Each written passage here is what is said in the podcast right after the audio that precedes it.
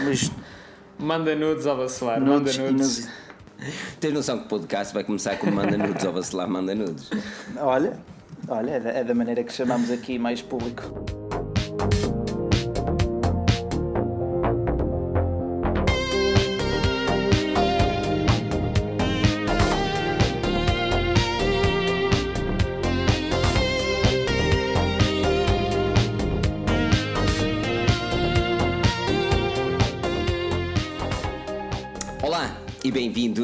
Mais uma vez ao nosso podcast Aforjaninhos, o podcast que dizem falar de tudo sobre o que é tecnologia, coisas catitas que se passaram e mais além. Aliás, esta semana vamos falar de coisas que não estavam propriamente planeadas, nem foram propriamente uma notícia em concreto, mas que garantidamente vocês gostarão. Por isso, agarra-te bem, aperta o cinto, faça aquele like, subscreve o canal e passa no canal, no canal não, e também no canal não, mas no site futurebehind.com que é o nosso ilustre convidado, Rui, Rui Ferreira, que isto agora vai ser complicado, Rui Rui.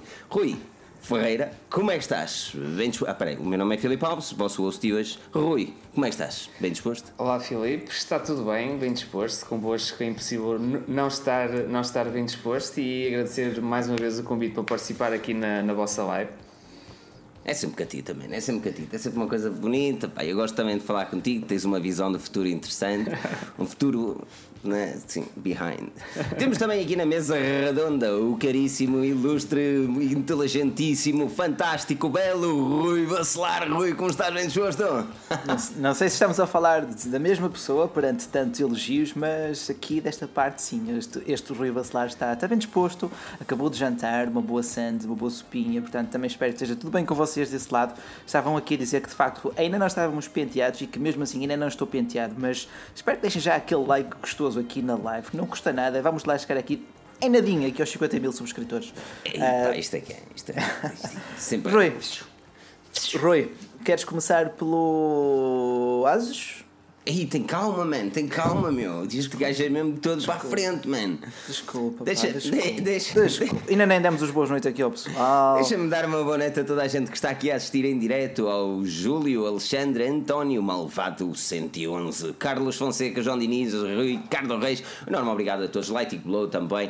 Enorme obrigado a todos que todas as semanas marcam aqui presente para falar de tecnologia. Esta semana vai ser animada, vamos ter assuntos fantásticos, mas antes de passarmos aos assuntos, Rui Bacelar, eu gostava de ouvir um bocadinho sobre o Rui Ferreira. O Rui Ferreira que tem o site futurebehind.com, algo que eu vou pedir ao Bacelar para pôr na descrição, porque eu me esqueci. Tem É mal, tem mal. Nin- Ninguém E- pode ser e perfeito, não é? Quando tu estiveres na descrição e atualizares, diz-me só para eu também dar, para as pessoas ir lá ver um bocadinho daquilo do show. Ahm, Rui, fala-me um bocadinho do teu, do teu, do teu site, Future Behind. É, o que é que, pá, o que é isso? O que é que as pessoas podem esperar do futurebehind.com?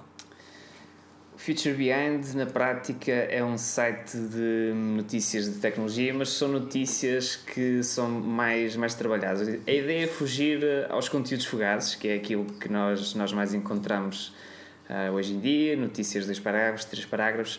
A ideia é que as pessoas vão ao Future Behind, e, mas vão com tempo, que é para, para ver os conteúdos e se inteirarem realmente de, tanto podem ser temas de atualidade como podem ser temas mais relacionados ahm, com tendências. Por exemplo, a questão da- das, das criptomoedas é um tema sobre o qual temos feito vários, vários conteúdos porque tem, está, está a haver muita, muita procura nesse, nesse sentido. E a ideia é um bocadinho essa, ou seja, as pessoas chegarem, chegarem lá, não ficarem só informadas, mas saírem de lá saber mais sobre, sobre um determinado tema seja sobre um novo telemóvel, seja sobre uma crise que a Apple esteja, esteja a passar, ou seja sobre criptomoedas, por exemplo.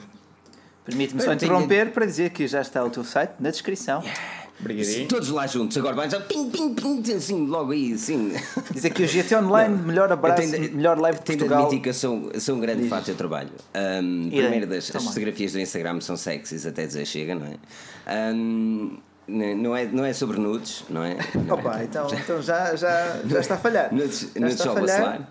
Ah, Ei, ei. ah, não, mas. mas mas é mais relativamente sobre. Opa, gosto, gosto da forma como abordas a tecnologia, abordas os assuntos e, acima de tudo, como detalhas determinado assunto.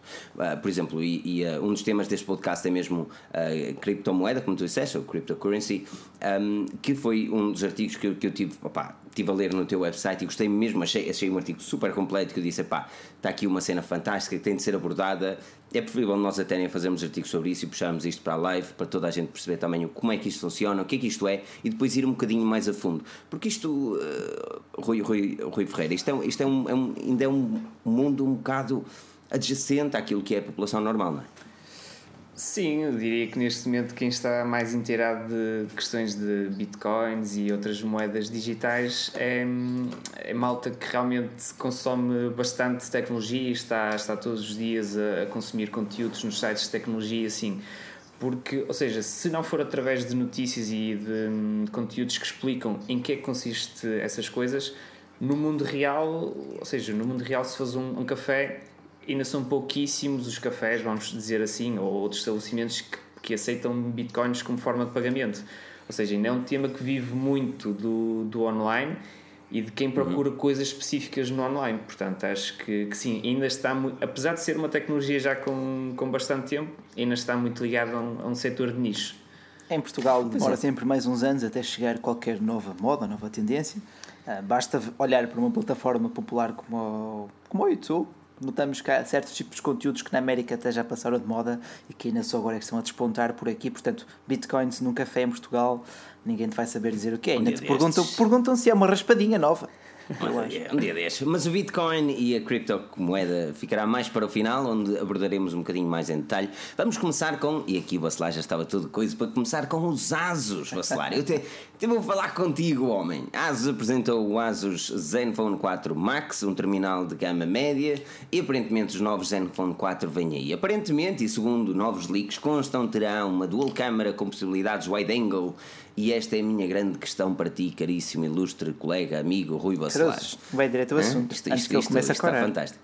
Esta, esta, isto, está fantástico hoje. Um, Diz-me uma coisa. Diz, Chuchu. Tem a ASUS possibilidade ou não no mercado português e no mercado brasileiro? No mercado brasileiro, sem dúvida. Aliás, tu já vês a ASUS a preparar a campanha, a preparar ou já fazer uma pré-campanha de marketing para o Zenfone 4. Como é que o fazem? Como muitas marcas chinesas, como o OnePlus também fez, foi criar o hype, criar aquela expectativa. Como é que o fazem? De uma forma muito dissimulada, vão espalhando algumas, uh, por exemplo, fugas de, fugas de informação, ou vão dizer, vão pequenos detalhes uh, para a comunidade tecnológica começar a falar sobre o Zenfone 4, que é basicamente o que estamos aqui a fazer. Estamos a criar a expectativa Exatamente. para estas pessoas que aqui nos estão a ver. Certamente temos aqui muito pessoal do Brasil, desde já um grande abraço para o Brasil, país maravilhoso, um, que sendo lá, uh, para além da Motorola, que é a segunda maior construtora em nível de Android, uh, teremos também uma ASUS a lutar cada vez mais por esse lugar ao sol, porque os seus equipamentos apresentam uma boa relação qualidade-preço, que é o fator-chave para ter sucesso no mercado brasileiro não são topos de gama. Os próximos Zenfone 4 também não serão, mas serão quase um lobo em pele de cordeiro, com aquele Snapdragon 660. Mas isso também é a minha opinião. Mas uh, uh, diz-me, até salto aqui para, para, para o Rui Ferreira. Uh, Rui, olhando, olhando para aquilo que, e o trabalho que a ASUS tem vindo a desenvolver, certamente acompanhaste, tal como nós acompanhamos, um, não só a nível principal, principalmente dos, dos computadores, onde eles têm feito um trabalho fantástico, mas a nível de smartphones, onde do Zenfone 2 para o Zenfone 3 vemos um passo enorme a nível de design e qualidade de construção. Um, podes esperar ou esperas que este Zenfone 4 uh, siga a mesma ideologia, dar valor à qualidade de construção e design, ou parece-te que as especificações são mais importantes?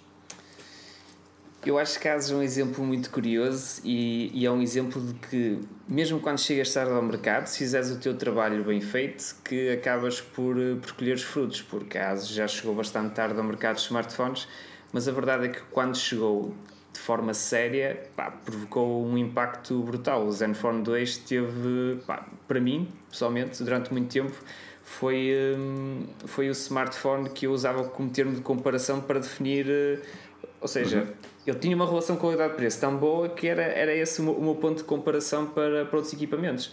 Pá, sem dúvida que com, com o 3, ou seja, eles com o 2 criaram um smartphone extremamente funcional e a um bom preço. Com o 3 começaram a dar importância a outros elementos como o design, a qualidade de construção. Pá, acho que isso é, ou seja, a partir do momento em que ofereces isso aos consumidores, é impossível voltar atrás. Portanto, acho que essa vai continuar a ser a aposta deles. E, e, olhando para aquilo que a ASUS é, porque eu, eu até gosto de equipamentos ASUS a nível de qualidade de construção e design, mas sempre que eu pego no smartphone aquilo dá-me a sensação de LG que o user interface é uma desgraça. Um, tanto as NUI como a LG UI, na minha opinião, são uma, uma confusão desnecessária ali. Uma mess. É, é, parece parece que, que, cada vez mais as empresas devem apostar uh, em, em, interfaces diferentes e achas que a ADOS deve melhorar o seu interface? Ou é melhor simplesmente lançar como as coisas são, baseado no stock Android, Rui? Eu acho que, é assim, se for para prejudicar uh, o desempenho do smartphone, então acho que mais, mais vale apostar na, no Android puro. E, e acho que já me passaram alguns equipamentos pela mão em que senti isso, ou seja, senti que o hardware até era razoável, mas que por empresa inventar, por estar a inventar demais ali a nível de software, que acaba por criar uma má experiência de utilização. Um, eu, só, eu, da experiência de ASUS, só não gosto muito do facto de eles uh, colocarem muitas aplicações próprias de origem Acho que, que isso já está ultrapassado. Devia ser o próprio consumidor a escolher as aplicações que quer ter no telemóvel. O telemóvel deve vir com o menor número de aplicações possíveis e a partir daí cada um, um mete e coloca as aplicações que, que quer, basicamente. Mas atenção, claro, isto, que... concordo. Gostava só de dizer Diz aqui isso. mais uma coisa que é, eu prefiro sempre a experiência Android pura, mas eu gosto do facto de os fabricantes terem as suas próprias personalizações, porque se a verdade é, o Android se tem evoluído a nível de, de, software é muito graças a algumas funcionalidades que os fabricantes foram introduzindo em primeiro lugar nas suas skins. Uh, por exemplo, eu lembro-me que a possibilidade de ter as duas aplicações abertas em simultâneo num smartphone Android chegou, estava muito disponível, acho que era nos LGs e nos Samsung, muito uhum. antes de estar disponível no stock Android. Portanto, eu acho que essa personalização tem sempre um lado positivo. Mas lá, concordas uhum. com o Rui? Concordo aqui com o Rui, concordo aqui também com a Teix Souza que diz que também não gosta deste tipo de aplicações que já vêm instaladas. Eh, é muito bom o consumidor, o consumidor não, a construtora utilizar, fazer algum, aplicar algum nível de personalização ao conceito de Android puro, mas tem que saber quando parar, porque por vezes temos interfaces ainda hoje em dia, em 2017, muito pesadas, ou pelo menos muito abrangentes e que acabam por saturar o hardware que é um bocado limitado. Estou, lembro-me perfeitamente, posso falar em casos concretos da LG, não é que fique pesado, porque normalmente os smartphones topo de gama aguentam aquilo na perfeição, mas o exemplo da Wico, por exemplo, uhum. uma interface mais colorida, mais trabalhada, mas que sinto que toda a experiência para o utilizador podia ser mais simples, mais fluida, mais leve, se poupassem algumas aplicações. Tipo, se, a experiência se, poderia exato. ser mais BQ, não é? Eh, eu não queria fazer esse ponto de comparação, mas sim, mas a BQ é o caso oposto, quase não acrescenta nada e portanto, por outro lado, acaba por não ser tão conhecida. Eu, eu sinto que vejo muitos mais Wicos do que BQs em circulação. Apesar do Ico ser, para nós entusiastas de tecnologia, um smartphone mais desejável, para o consumidor comum, o Ico é o smartphone mais colorido, mais atraente, à partida. Uh, e aproveito também para dizer que de facto precisamos de mais mulheres aqui na tecnologia. Uh, não, não, não, não, estava aqui a ver também os comentários aqui do pessoal. Exatamente, é assim, é assim a, nível de, de, de interfaces é complicado. Pá, é, é, sou daquelas pessoas que não gostam daquilo que as marcas fazem. Eu consigo valorizar, como tu disseste, eh, Rui, uhum. o facto deles introduzirem novas ideias e depois o stock Android pegar. Tens, tens também, lá está, eh, o exemplo que deste e bem. Mas chega a determinado ponto que, que é demais a erro. E, e, eu sinto que as, que as marcas e as, e as fabricantes, às vezes, como o Bacelar disse, não sabem quando parar. E tem ali uma determinada altura que eles querem cada vez mais meter mais cenas. E os smartphones que mais ou melhor reviews acabam por ter são aqueles que são mais stock Android. É assim, quanto, a, quanto a interface, eu tento abstrair-me no que toca ao design. Em algumas é impossível. Pois. Em algumas é impossível. Em algumas é impossível porque acaba por saturar muito ou por perder-se um bocadinho na interface e sempre que a performance do equipamento é diretamente afetada pela interface pesada, aí temos que cascar, salvo seja, temos que apontar que poderiam corrigir. E temos visto isso de facto com o passar do tempo, as interfaces têm ficado mais leves. Note-se a Samsung, que até trocou o nome de TouchWiz para Samsung Experience e está sem dúvida bem mais leve. Eu acho, eu acho que a Samsung, eu acho que a Samsung é um bom exemplo porque eles durante muito tempo uh, eram líderes destacadíssimos de Android topo de gama e então basicamente acho que esticaram-se. Uh, ou seja, abusaram dessa posição por exemplo, no, nos tempos do Galaxy S3, S4 e S5 uhum. havia para ali tralha de software que, que eu acho que tinha, acabava por ter um impacto negativo no, no desempenho dos smartphones. Agora que a concorrência, ou seja, existem topos de gama que batem-se diretamente com os, com os Galaxy S7 e S8, eles já não fazem isso, ou seja, eles ouviram os clientes, eles sabem que os clientes hoje em dia valorizam muito a experiência de utilização de software e melhoraram Mas, bastante ainda, nessa área. Ainda tenho ali uma pasta que mete nojo, pá. Aquela a pasta da Microsoft, meu. Eu, eu não tenho nada contra a Microsoft e às vezes até uso o Skype, mas pelo menos que me deixem desinstalar, meu. Sim. Pelo menos isso. Sim. Uh, muitas é aplicações de sistemas já podem ser desinstaladas ou desativadas mas a maior parte dos consumidores acaba por simplesmente deixar estar para lá. Isso hoje em dia, durante um ano, um ano e meio, mas isso é uma, dois mas anos. Isso é um abuso de confiança. Não. Tu primeiro estás a, por exemplo, principalmente mas, no, no, nos smartphones que não têm expansão, mas olhando para o smartphone da, da, da Samsung que tem a possibilidade de expansão de memória na mesma, estás a comprar um smartphone de 32, ou neste caso os últimos S8, 64 GB de, de memória interna.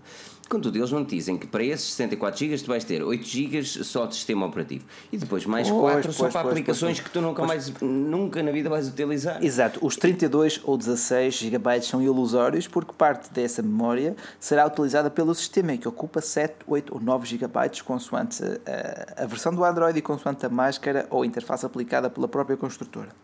Exato, epá, existe, é existem cenas que mas agora uh, questionam-me questionam seriamente. Por isso é hum. que nesse aspecto, a nível de interface, na minha opinião, não há nada melhor que o Google Pixel, Apple. Eu, eu pessoalmente eu gosto muito da experiência de utilização da Sony. Pá, acho Sony? que Sério? Sim, acho que é, extremamente, é extremamente, extremamente rápida. Ou seja, a resposta que, que tem é extremamente rápida e hum, acho que eles abusam na questão dos widgets e não sei o quê, mas, ou seja, isso é algo que é removível. Não há ali nada sim, que, não, que não nos impeça de, de retirar.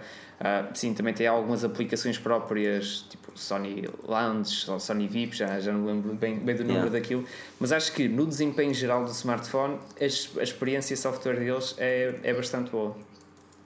Existe, a Sony, a Sony, bom, a Sony anda um bocadinho perdida, mas a nível de interface, acho que eles já se destacaram mais com o que estão neste momento. Eh, eu um, acho eu concordo contigo em todos os pontos, Rui. Gosto muito da Sony, sempre gostei. E agora o único ponto que eu, que eu a critico é ser exatamente o mesmo desde que foi quase lançado o Xperia Z em 2012. É basicamente o mesmo formato do smartphone, a própria interface continua muito semelhante, o que não é mau, mas a, a Sony parece que parou no tempo. Também mas isso também podes argumentar que o iPhone é a mesma coisa. Também. Quem comprou o iPhone original, se pegasse no iPhone 7, a nível de interface não ia sentir grande diferença. Pá, o que é bom, porque o consumidor sabe que pode fazer exatamente as mesmas coisas, mas de forma mais fluida, de forma mais rápida, de forma mais abrangente. O iPhone é um caso à parte. No Android estás habituado a fazer um bocadinho mais, vamos ser sinceros.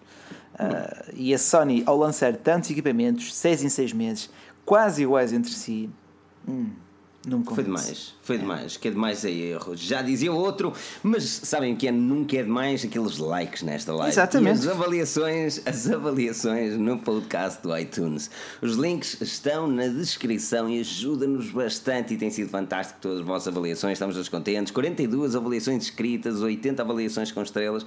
Avaliem, escrevam, uma, duas estrelas, três, quatro, cinco, cinco, cinco estrelas também. Estejam à vontade para avaliar aquilo que vocês acharem de cinco estrelas, que nós merecemos cinco estrelas. Por isso, é, é, exatamente isso. É exatamente isso. Estejam à vontade para avaliar. Os links estão na descrição e passem agora todos no futurebehind.com, agora neste momento, neste exato momento. Façam refresh à página se ainda não fizeram e pam, passa lá. Só mesmo, só mesmo para, para ver a coisa tudo bonita ali. Pá. Fazer, tem de dizer, tem de, fazer de uma coisa, um dia destes, vais acordar. Não, um dia destes tu vais acordar e tu não vais ter o futurebehind.com porque eu te roubei o nome, pá. Que isto é... Ah, eu gosto daquele. Então aquele logozinho, meu. Porquê aquele logo? Tias, explica-me lá o logozinho. Então, o logo era para jogar com, com, com o nome. Future para a frente, behind para trás, ou seja, estamos aqui constantemente. Dois bumerangues. No meio daquela, daquela força de. Pá, a tecnologia avança de forma tão rápida que sim, num dia pode parecer que faz parte do futuro, mas pá, rapidamente também. Por exemplo, lá está, outra vez, isto para ir assim introduzindo aos bocadinhos, a, a questão do Bitcoin. O Bitcoin é dito é uma das moedas do futuro, mas o Bitcoin já faz parte do passado. O Bitcoin já existe desde 2008. Exatamente. Exatamente. Sim, senhora, sim, senhora. Mas, sim, senhora. Mas antes por acaso. de irmos para o Bitcoin. Ok, ok, ok. Antes de irmos para o Bitcoin, vamos falar um bocadinho sobre realidade aumentada. A realidade aumentada tem sido eh, contestada muito ultimamente. Aliás, a Apple, eh, quando apresentou na WWDC o iOS 11, falou também do uh, ARKit, da, da nova possibilidade que dá aos desenvolvedores de conseguir fazer aplicações para realidade aumentada, que funcionará em alguns iPhones e alguns iPads. Um, e estamos a ver aqui uma nova evolução para, para, para a AR. Aquilo, aquilo que- que, e deixa-me já explicar o que é a realidade aumentada versus o que é a realidade virtual, porque são duas coisas Bem muito diferentes. é? Exatamente, muito diferentes, embora tenham um nome semelhante. Duas são realidade, não é? Mas realidade virtual, tu quando metes uns óculos, tu és levado para um outro mundo. Na realidade aumentada, tu quando metes uns óculos ou interages com qualquer tipo de gadget, tu interages com o teu mundo, mas com cenas ah, pá, que não existem, teoricamente. A realidade virtual é para além do digital, teu mundo, sim. não é? Para além do uma cena digital, isto para tentar para, para- toda a gente perceber um bocadinho como é que as coisas funcionam, porque a minha mãe deve estar a assistir a isto, não sei, mas a minha mãe deve Não, mas estar lá a assistir está, a isso, lá está eh, seja a tua mãe, seja quem for, 90% do público, população geral, todos estes conceitos passam ao lado. Daí também aquela ideia que eu tive de criar uma série de explicar, tipo o dicionário de tecnologia. Eh, para já ainda estou a despachar os vídeos, ainda estou a despachar os vídeos que tinha aqui por fazer. O do Nokia, o do Nokia 3310 já está no site, o unboxing do OnePlus 5 também já está no site. No site não. No, no Está no canal, YouTube. canal do YouTube. Temos muitos vídeos guardados, programados, portanto fiquem atentos também. Claro. Esta semana vamos ter o Nokia 3310 e o Honor 6 X. possivelmente, ou o OnePlus, o Honor 6X e, ou possivelmente o OnePlus, não sei qual. Se se portarem Mas- bem, se se portarem bem, fazemos assim um extra lanço do OnePlus 5 assim com uns extrazinhos. Ah, que coisinha bonita. Olha os likes todos a subir e não sei o quê. Tem que ser, tem que ser. hum, uh, Rui Ferreira, isto, isto, é, isto é complicado para eu dirigir mais pessoas. Pá. Rui Ferreira, mano, isto parece que estamos na escola primária. Rui Ferreira, presente. Ah, olhando, olhando para a realidade aumentada, a realidade virtual, qual das duas tu acreditas mais para um futuro próspero? Futuro próspero, eu vejo um futuro próspero para os dois, para ser sincero. Acho que a realidade aumentada vai ser muito maior em termos de negócio do que a realidade virtual. Ainda assim, pessoalmente, acho que é, é a realidade virtual a, a tecnologia que, que me chama mais a atenção porque gosto daquela possibilidade de realmente seres transportado com ou seja, até sensorialmente, porque eh, eh, acho que a magia da realidade virtual é essa que é, tu conseguires enganar o teu corpo com uma realidade digital que, que está ali só à frente dos, dos teus olhos. Hum, e acho Mas entre, entre- então achas que a realidade aumentada tem mais potencialidade? em termos de, de negócio e depois casos práticos para empresas, por assim dizer, acho que acho que sim, porque acho que a realidade, A sério? a realidade virtual vai Eu, estar eu muito discordo totalmente, vai ser mesmo interessante isto, eu discordo totalmente. Acho que a realidade virtual vai Diz lá, estar, lá. muito ligada a- ao entretenimento, vai estar ligada a cinema, séries, hum, também se calhar alguma, alguma parte de, di- co- de conteúdos de notícias e videojogos acima de tudo. Diz-me uma coisa, qual é a tua cena de ir ao cinema, meter uns óculos onde literalmente é transportado para outro sítio?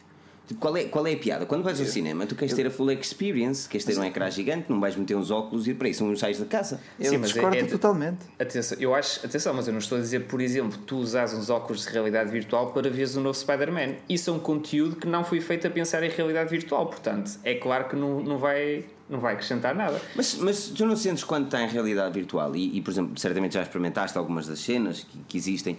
hum, neste momento, ah, os jogos e essas coisas, e eles focam-te muito para um determinado sítio. Isto é, a realidade virtual vai a 360, mas eles ah, dirigem-te sempre para algum sítio onde a tua atenção está mais focada. Contudo, num filme, por exemplo, vamos, vamos ver isto em forma de entretenimento, ou mesmo num jogo, acaba por ser. hum, acabas de perder ali um bocado. Porque é literalmente toda a tua volta. Tu tens de ter ali um espaço só para jogar, por exemplo, os Vibe. Até que ponto é que isso é viável? Uh, depende. Ah, Relativamente à tecnologia, acho que sim, neste momento há algumas restrições de preço, para começar, não é? Ah, e depois, por Pois. exemplo, tu para montares realmente o setup do- dos Vive precisas de bastante espaço, mas dá mais dois ou três aninhos à tecnologia e vai estar tudo integrado nos óculos. Já tens empresas que estão a Sim, trabalhar mas- nisso. A Google já está a trabalhar em óculos, em que, ou seja, não precisas de sensores externos. Os próprios óculos têm os sensores um, e isso permite ter toda a experiência imersiva que tens direito. Um, e relativamente à questão Mas- dos, dos conteúdos e de perderes lá dentro, eu acho que está, se os conteúdos forem bem feitos para a realidade virtual, e tens que jogar som e imagem, por exemplo, tu podes estar a ver uma imagem à tua frente, mas se tiveres som sensorial, ou seja, se sentires que se está a passar alguma coisa atrás de ti, tu vais olhar para trás. E acho que isso é que é. Ou seja, se, se o produto for bem trabalhado para a realidade virtual, aquilo permite uma experiência que mais nenhum outro meio de entretenimento permite ter. Bacelar, concordas com, com o Rui? Uh, certo, não.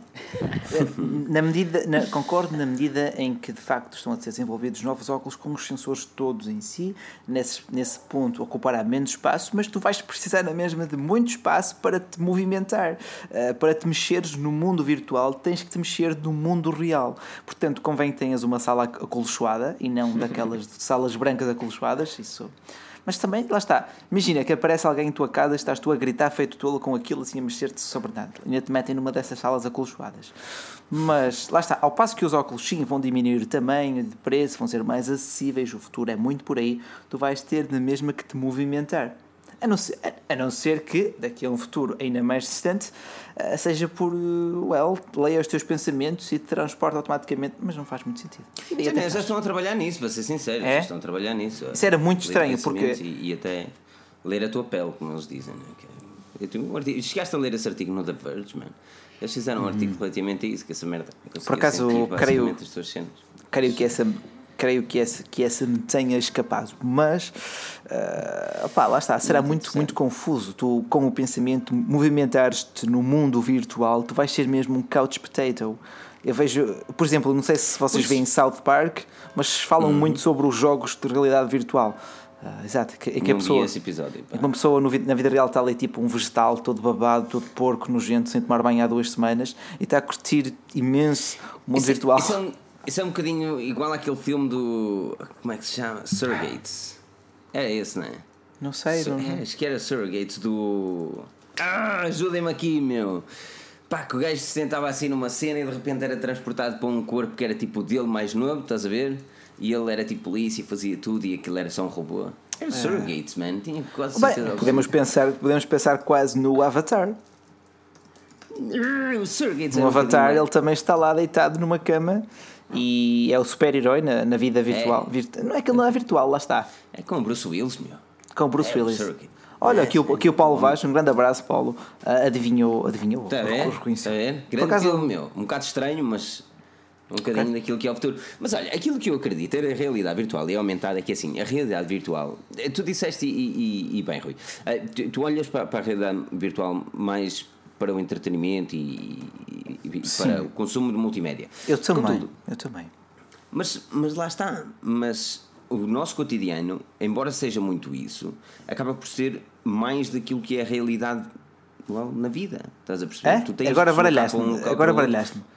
Do género, tu tens de deslocar de um lado para o outro. Sim. Tu, tu tens de ir trabalhar, ou, ou não, não é? Tu podes trabalhar em casa, mas de qualquer das formas, imagina que é tu pegares nos óculos, tipo um género, nem preciso de Google Glasses, uns óculos normais, qualquer óculos. Hum? Assim, uma coisa bonitinha. E de repente a tua casa vazia torna-se num espaço totalmente interativo. Mano, muda o jogo. Totalmente. Muda o jogo. E esse é o futuro, esse é o caminho para o qual estamos a caminhar. Aliás, dizem os entendidos que o que devemos esperar do futuro é mix reality, ou seja, é o conceito misturado uhum. dos dois, que é um bocadinho de realidade uh, virtual e realidade aumentada. A questão é, mesmo quando tiveres a tecnologia nesse estado, de colocas uns óculos e consegues ver elementos aumentados à tua frente e já com alta definição e tudo mais, vais continuar sem estar num ambiente totalmente imersivo, ou seja, isso é uma experiência aumentada para a tua vida sim senhora, acho que vai, vai, vai ser espetacular. Mas quando quiseres uma experiência totalmente imersiva que te faça sentir eh, coisas diferentes, Diferente, no lugar. Pá, hum. isso tens que meter uns óculos de, de realidade virtual e ir para outro mundo. Sem dúvida, não, é, é, bem, é bem abordado. E, e um, mas agora até, até falo já daquilo que é a realidade aumentada e a realidade virtual já no futuro próximo, já o próximo ano. O próximo iPhone, iPhone 8 provavelmente terá uma câmera que será dedicada à realidade aumentada. A própria Apple já anunciou que com o AR Kit para os, para os desenvolvedores que está seriamente a trabalhar nisso e um, se na live passada o Bacelar me dizia que mas para que é que eles querem isto, eu agora pergunto a ti, a Rui Ferreira do futurebehind.com onde podem seguir no link na descrição Parece-te que uh, o, o, pá, as pessoas estão preparadas para viver num mundo com realidade aumentada no smartphone? Estão, porque não vai mudar nada. Ou seja, em condições normais não muda nada, continua a ser o smartphone, não tens nada à tua frente para, para te chatear, por assim dizer, até que tu queiras.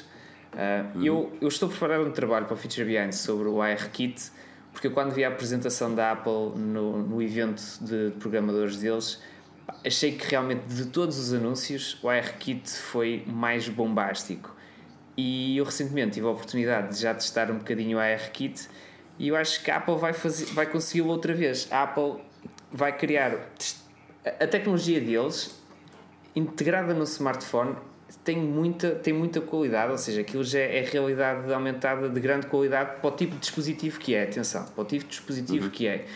Eu acho que eles, e pá, tendo em conta que o futuro vai, vai passar por aí, pela realidade aumentada, eu acho que a Apple vai dar outra vez um grande salto um, relativamente à concorrência.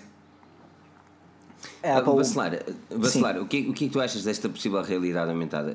Imaginas-te com o teu OnePlus 5, hum, todo uhum. bonito, a utilizar com uh, determinadas situações e determinadas aplicações onde tu irias interagir com o mundo real? Seria de ou, facto. Ou é mais uma cena gimmick? Seria de facto engraçado, por exemplo, quando vais a alguma loja como a IKEA que está a desenvolver uma aplicação de realidade aumentada, para tu veres mais ou menos como é que ficarão X móveis no teu espaço. Uh, Vejo-me no futuro a utilizar isso, sim, sim, sim. Para já, acho que ainda está um bocadinho aquém daquilo que o público sabe fazer com o smartphone e de, está mais além do que aquilo que o público está à espera de um, num smartphone. Aquela curva de aprendizagem ainda tem muito que ser trabalhado. Sei que a Apple, quando implementar essa tecnologia, falo-á de uma forma acessível ao consumidor comum, por isso é que vemos a Apple, por vezes, a atrasar o lançamento de uma nova tech, para que quando efetivamente o lance, o público já esteja à espera e já saiba mais ou menos o que esperar e o que fazer com X funcionalidade. Para o iPhone Sim. 8, quase que será previsível uma um, realidade aumentada, não, Felipe? Eu presumo que sim, eu presumo, eu presumo que, que hum, a Apple se realmente, se os leaks do iPhone 8 forem aquilo que são neste momento e se o iPhone 8 for aquela besta smartphone com uma câmera horrenda, eh, presumo que tenha, tenha a ver com a realidade aumentada. Mas aliás, o, o Rui, Rui Ferreira. Somos dois Ruis. Depois está complicado, mano. Bacelar, a partir de agora vai ser Bacelar. Quando eu disser Rui, é para o Rui. Exatamente. E tu és exatamente. o senhor caríssimo Bacelar. Rui, Sim, o senhor está olha, olhando, tu certamente já viste alguns leaks do, do iPhone 8 e, ou do alegado iPhone 8, iPhone X, iPhone Pro, iPhone whatever. Um, que é que te parece a nível de design? Isto para saltarmos agora para, para a crypto, cryptocurrency. Uh, só um bocadinho daquilo que, do teu pensamento sobre o novo iPhone. Uh, eu acho que, ou seja, quando se trata de leaks e vemos as renderizações e aqueles dummies do, dos smartphones, tudo parece mais feio. A verdade é que eu acho que a Apple nunca nos deu um smartphone feio e um smartphone que fosse mal construído, portanto não, não, não estou a ver que, que, seja desta vez que isso, que isso vai acontecer. A verdade é que, por exemplo, a camera bump um, destoou relativamente aos iPhones anteriores, mas uhum. entretanto o camera bump quase que começou a ser moda, por assim dizer, ou seja, começou a, também a aparecer noutros pois. equipamentos e o pessoal de repente deixou de ligar ao camera bump. Acho que. Mas Só para é esclarecer aqui uma coisa, tu és um Apple fã ou não? eu, eu Atenção, eu Cuidado. acho que. Estás a entrar em águas perigosas. Não, Nunca não, te assumes como fã de nada. Porque nós às vezes, nós às vezes opa, não, desculpa, as pessoas, têm, as pessoas têm a sua própria preferência. Eu acho que isto certo. não é mau ter. Aliás, é bom ter a sua própria preferência, sinal tem uma opinião. Exato. Agora, Agora é uma, o público tem é que saber discernir o que é uma opinião pessoal de uma opinião profissional. Claro. E ambas não se podem misturar. A minha, a minha preferência mas... pessoal é o sistema operativo Android porque dá muito mais liberdade de exploração. Antigamente era mais, ou seja, quando instalávamos as ROMs e tudo mais, yeah. aí acho que o Android fazia toda a diferença. Ainda assim, continuo a achar que o Android permite-nos muito maior liberdade, ou seja, se eu quiser instalar uma aplicação que não está disponível na Store, faço sem, sem grandes problemas. No iOS já obriga ali a contornar, eh, a seguir mais, mais procedimentos. Ainda assim, pá, eu acho que a Apple é uma das melhores empresas de tecnologia do mundo, cria dos melhores gadgets do mundo, pá, e continuo a achar que o, o iPhone é de longe o smartphone que tem melhor integração hardware-software. Sem e, dúvida. Seja, tu, vês, tu, vês, as aplicações a funcionarem no iPhone como não vês a funcionar noutro, noutro equipamento Android topo de gama. Isso não há nada, não há nada a fazer. Não, nesse aspecto, realmente, a iOS é, é, é, opa, é, muito interessante e é uma das coisas que me fascina também o ecossistema da Apple. Um, mas lá está, pessoalmente, neste momento tenho o Google Pixel e vai ser um bocadinho triste para mim mudar do Pixel para outro equipamento porque eu gosto bastante do, do smartphone, gosto bastante do sistema operativo, um, por isso é que ainda estou a questionar-me seriamente se.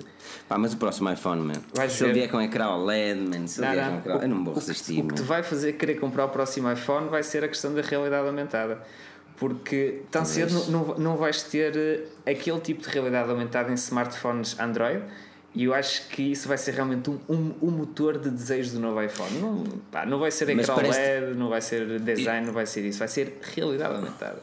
Explica-me porque é que achas que tão cedo não teremos a realidade aumentada no Android. Já tivemos alguns, por exemplo, no Asus, mas eles têm um hardware específico. Uh, com determinadas especificações que têm de cumprir. Uh, enquanto que na, na Apple, por exemplo, os iPhones, o iPhone 6S ou 7 consegue fazer este tipo de cenas. Parece que, que, que a Google não conseguirá ou não planeia uh, misturar alhos como galhos Sim, e trazer. A, a, a, Google vai, vai ter que. Ou seja, a Google já, de certeza já tem engenheiros a trabalhar e muito provavelmente a desenvolver aplicações em AR. Um, pá, por exemplo, a Google, para mim, tem aquela que é uma das melhores experiências de realidade virtual, que é o Tilt Brush não, sei se já experimentaram, mas aquilo é mágico. Uhum. É tipo, é o paint de, de, realidade virtual, mas aquilo é mágico. Aquilo é, é, realmente uma experiência brutal.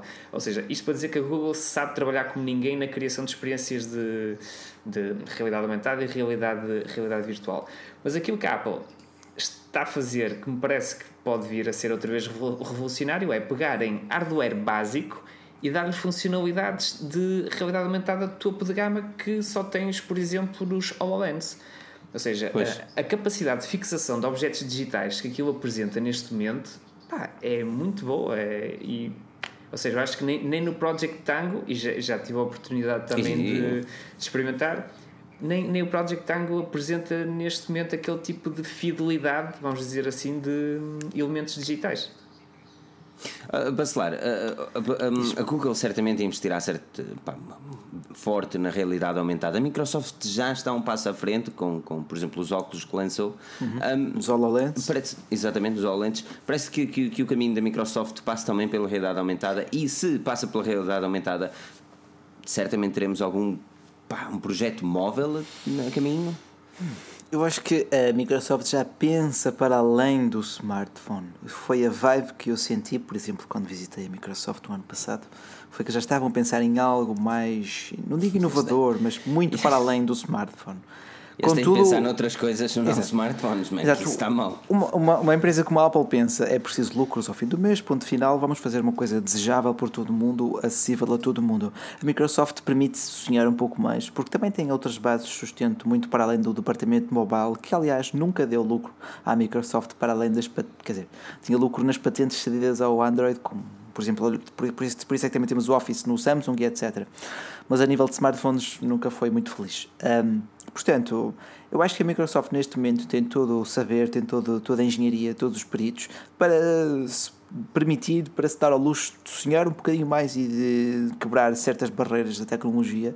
E daí sim, acho que pode estar a apostar numa plataforma mas tem que saltar. Sim, tem que saltar. Man. Aquilo, aquilo não está mal. Não, eles têm, têm, têm, smart, têm smartphones, têm laptops cada vez mais desejáveis, mais bonitos. Hum. Mais, acho que os teus laptops são cada vez mais apetecíveis. Sim, passo... os, os, novos, novos computadores da Microsoft é. são bem catitas. A Microsoft aqui, percebeu que o mercado dos smartphones está imensamente saturado e apenas as marcas mais que maduras é que têm pernas para andar. Que, como, aliás... Que uma história interessante. Ixi. Esta semana tenho andado a testar um computador Windows. Certo. Podes dizer qual é? Mas, uh, eu acho sim, o Xiaomi 12 polegadas.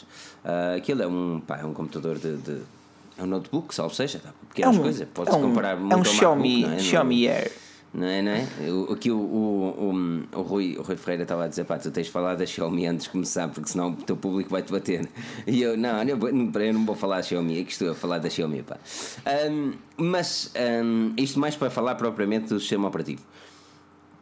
E já, já não utilizava o sistema operativo Windows 10 desde que mudei para Mac em 2011, 12 Sim, então? 13, não, não sei, por aí. Um, e, e estou de veras satisfeito. Um, Sim, senhor, nunca pensei ouvir dizer-te De veras satisfeito. Filipe Eh, opá, Alves lá está está. satisfeito com o Windows. Filipe, para quando é que vais fazer o Alves Pro? Espera aí, espera aí, exatamente, é isso, espera aí, deixa-me atenção, atenção.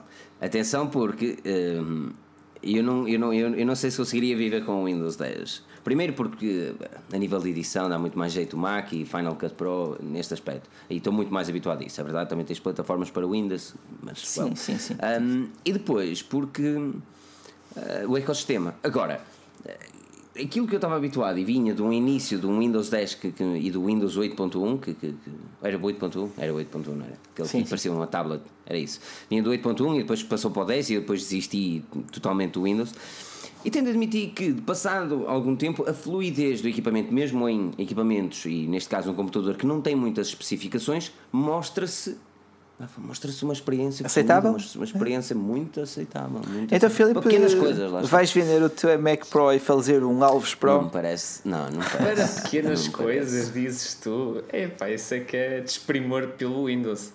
Diz aqui. É. Não, é assim, tu, tu não podes fazer grande coisa com um computador que não tem que ter. Pá, tenho um Core M3, não podes fazer grande coisa com, com um processador desse género, estás a Não perceber? podes- eu não estou aqui a puxar uma máquina a sério. Não podes fazer com aquilo. Eu acho que se quiseres ter neste momento a melhor experiência Windows para realmente tu- por exemplo, que usas, que usas Ma- macOS, se, acho que até podia, podia ser um artigo interessante e dar um vídeo interessante que é como é neste momento o Windows para alguém que só está habituado basicamente a macOS. Se tu usares um Surface, acredita que tens uma experiência de sonho com, com o Windows e pá, aquilo está cheio de funcionalidades. É, oh, acho que o Windows é um dos sistemas operativos mais, mais, Mais versátil. porque eu, Mais versátil. eu- eu- o Surface Studio já chegou aí a Portugal, não já? Não. Estúdio não, mas vai chegar. Eu, eu borrei-me todo com aquilo, mano. O que é? Man, pá, ele, pá, obviamente não o comprei, não é? Porque eu não tenho 3 mil euros para dar assim. Mas. Quer dizer, é Mas porque ele estava assim, ele estava assim numa loja todo catita e ali, tipo de género, ah, experimenta-me todo sexy, com aquela rodinha, com a pen, estás a ver, todo bonito ali, hum, estou aqui para ti, sozinho, ninguém à minha volta. E eu, oh, não é tarde nem é cedo, agachei o filho da mãe, tá assim como quem, ah, impecável. Oi, oi, E, fizeste-lhe o quê? Eu, eu não sei desenhar, mas eu ali Isto, parecia um artista. isto está a ficar muito íntimo. Eu não sei desenhar, mas eu ali parecia um artista, ali com a pen, cush, cush, pincelar. Mano, eu fiquei burro com a, com a- qualidade. Gostaste? eu gostei mesmo muito, gostei mesmo muito. E do, do ecrã e não sei o quê. Pá, se aquilo tivesse Final Cut. Tu tiveste ali uns 5 minutos privados com o Surface. Não eu tive ali, não estou a exagerar, tive pá, 20 minutos. Eu parecia daqueles, eh, pá, daqueles eh, pá, Zen nerds que vão para, para, para, para, para a FNAC e voltam, mal o computador sai para, para estar ali a mexer nele, ou aqueles que vão para, para a livraria ler metade dos livros, estás a ver? E eu estava ali, tipo, ali para 20 minutos a desenhar coisas que não sabia, não é? Que eu não sei dizer, mas senti-me um artista, meu. Pela primeira vez eu gostei, gostei mesmo muito do computador. Uma pena este gajo não se vai já, mas isto, isto, isto parece coisa antiga. Parece. Era o, que, mas o- olha, era o que o Bacelar estava a dizer, em termos de vers- versatilidade. Acho que o Windows neste momento dá porrada ao, ao macOS. O Mac, o Mac é tipo uma bicicleta com rodinhas. Yeah, faz tudo bem, mas é aquilo. Eu, eu falo contra mim porque eu também não, eu não, não peço mais num computador do que fazer. É, pois esse é o problema, a maior parte das pessoas não, não é? É, é, é, exato, exato, exato. É bem construído, é bonito, o software em si também é levezinho, nunca me empancou, nunca deu aquele ecrã azul, nunca antivírus é coisa que também não me preocupo. É o computador que eu abro de manhã, começo a escrever, fecho ao fim do dia e, e, e repete, repeat. Pois é, é aquilo que. É isso que eu gosto na, na Apple, é que. que opá, não sei, eu sempre senti que com o Windows, eu já tive computadores bem interessantes, o Windows, e, e sempre senti que passado uns tempos estava insatisfeito e parece que tinha de comprar outro.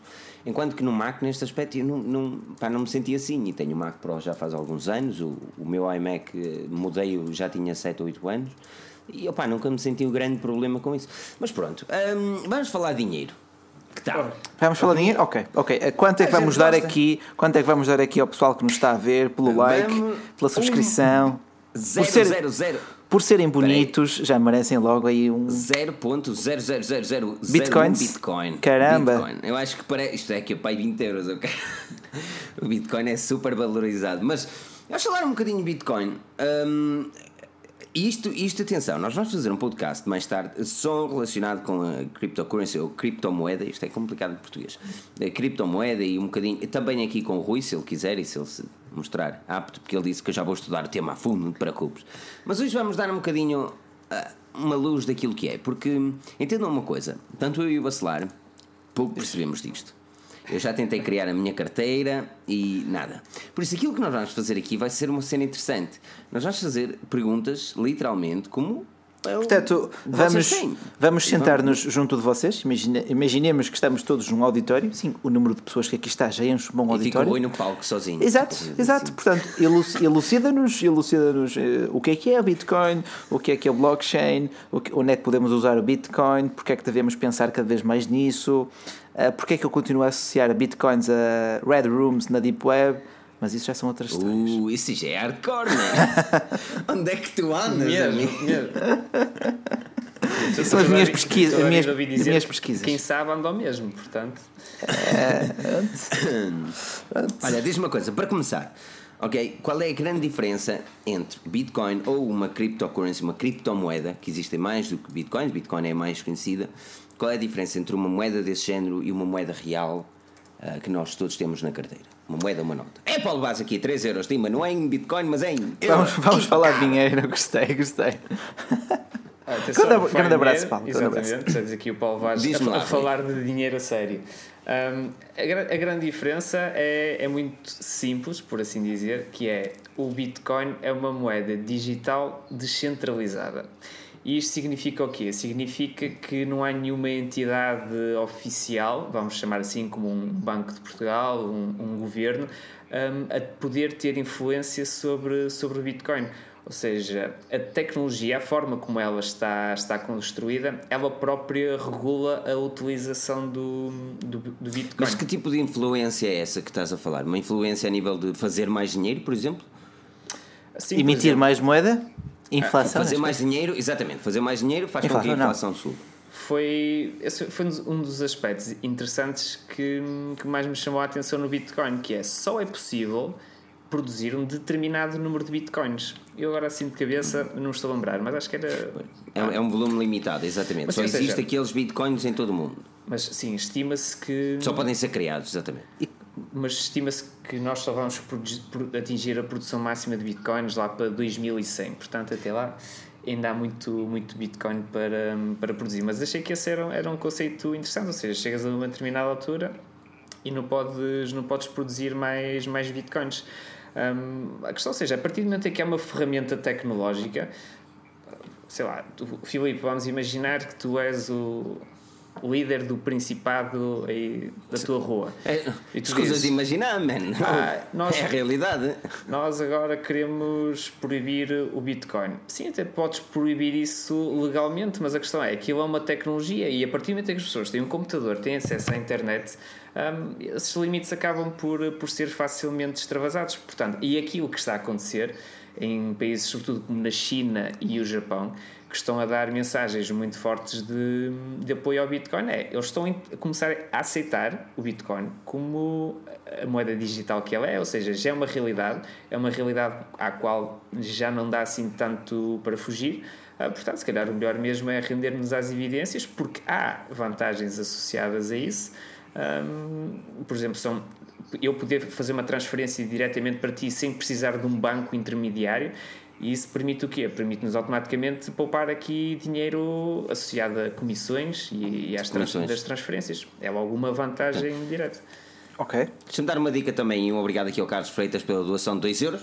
Chega... 0,00001 bitcoins. Chegou, chegou chegando com 2 euros. Chegou Grande abraço. Carlos. Muito obrigado um, pela iniciativa. Mas, mas e Bacelar, fica também livre de saltar as tuas perguntas. Sem dúvida, sem dúvida, sem dúvida, sem dúvida. Um, mas é assim, olhando, olhando para aquilo que é a Bitcoin, existem, existe mais uh, criptomoedas mais... do que o Bitcoin, não é? Existe existem uma quantidade delas. Mais de 100 criptomoedas. Okay. Mais de 100. À vontade. Aliás, qual é a vantagem? Isto, isto qual é a vantagem? muito, muito simpático. Por exemplo, existe tu aqui no site, no, no, no, no, segundo melhor site português de tecnologia, no featurebehind.com. oh, vá, desculpa lá, né? É justo. Não, é não, justo, no Feature é no featurebehind.com tu escreveste um artigo é o pormenor que pode fazer toda a diferença entre o Bitcoin e o Ethereum. Ah, eu não sei se estou a pronunciar direito. Eth- Ethereum. Ethereum. Ethereum. Ethereum. Ok, isto parece um jogo de tipo No Man's Sky. Estás a Ou ver? destes aqui, Ah, e old mesmo o school. logo e tudo, todos PTO. Um, o que é o Ethereum e qual é a grande diferença entre essas duas moedas? Então, o Ethereum é, é, outro, é outra moeda, moeda digital. A grande diferença está na tecnologia basilar que dá, que dá vida, por assim dizer, a estas, estas moedas. Um, ou seja, a tecnologia é o blockchain.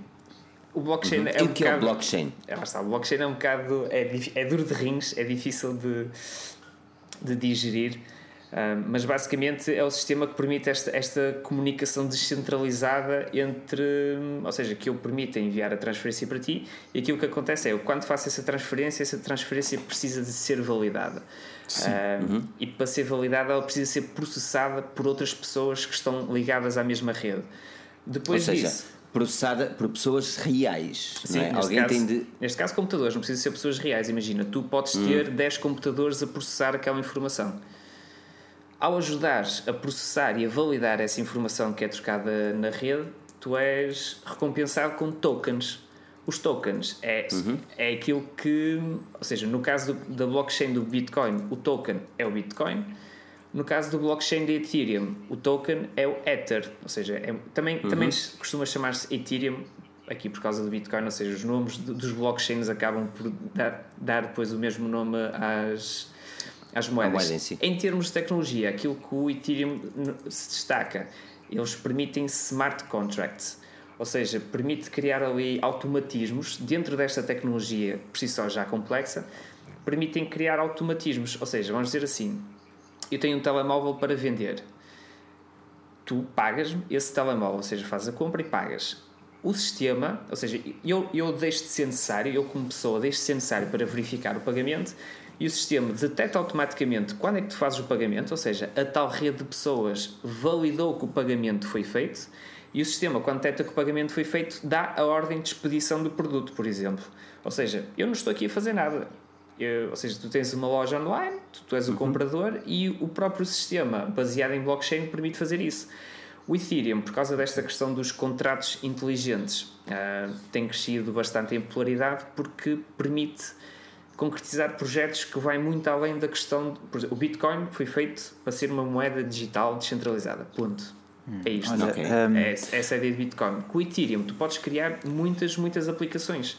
Há, eu acho que há dias até já apanhei um projeto desses que era ah, uma rede social que era criada com base em Ethereum, por exemplo. Uau. Olha, como diz aqui o João Costa, mas também há desvantagens, porque é impossível de regular legalmente o Bitcoin, tal como disse o Rui, o, que, o- e o Bitcoin também é uma moeda fantasma, o que dá aso a grandes scams na internet por Bitcoin. É verdade, já aconteceu bastante. Ah, já houve aí casos, o, o MTGOX, ah, que era um dos grandes mercados de transação de Bitcoin, ah, uma vez fechou, uma vez não, ou seja, quando fechou perderam-se milhões de dólares em, em Bitcoins.